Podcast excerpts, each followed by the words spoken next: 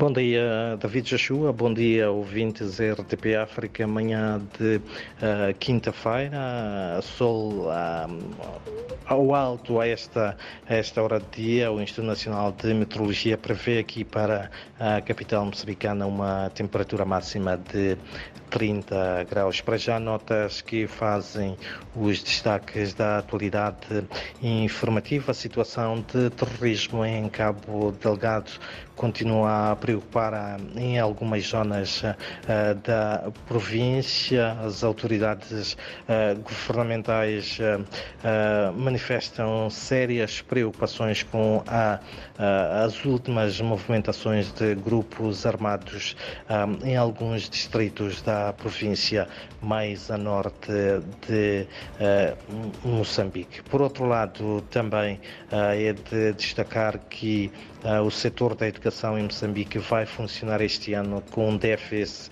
de pouco mais de 10 mil professores uh, no ano letivo que arranca oficialmente no dia 31 deste mês. Para este ano, o Ministério da Educação e Desenvolvimento Humano prevê apenas a contratação de 2.800 professores do nível primário e secundário. Para além disso, também um, uh, numa ronda aos mercados aqui da cidade uh, de Maputo, o sentimento um, é de há alguma preocupação com a eliminação uh, uh, do IVA sobre alguns uh, produtos. Os comerciantes, mas também os consumidores lamentam que esta situação esteja a ocorrer, ou seja, a aplicação do IVA em certos produtos que há 17 anos havia sido eliminado por parte do Executivo. Falo concretamente do açúcar,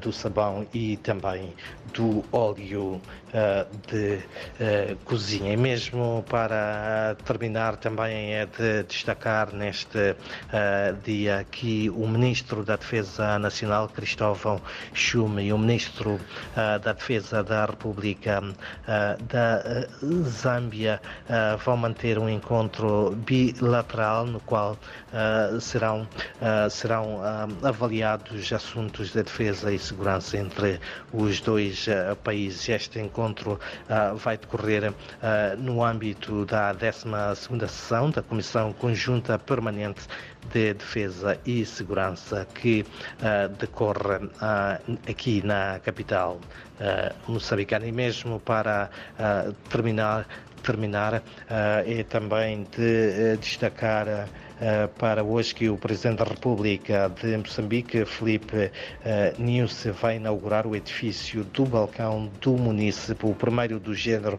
aqui na cidade eh, de Maputo. E trata-se de uma infraestrutura que tem no fundo por objetivo facilitar a tramitação de documentos e simplificar a prestação de serviços aos cidadãos, para além de diminuir o tempo de espera e reduzir procedimentos na interação entre as autoridades e os uh, cidadãos. São então estas, uh, uh, David Joshua e ouvintes, algumas das principais notas que fazem os destaques da atualidade informativa neste início de quinta-feira, um dia, recordo, o Instituto Nacional de Meteorologia prevê aqui para a capital moçambicana uma temperatura máxima de 30 graus.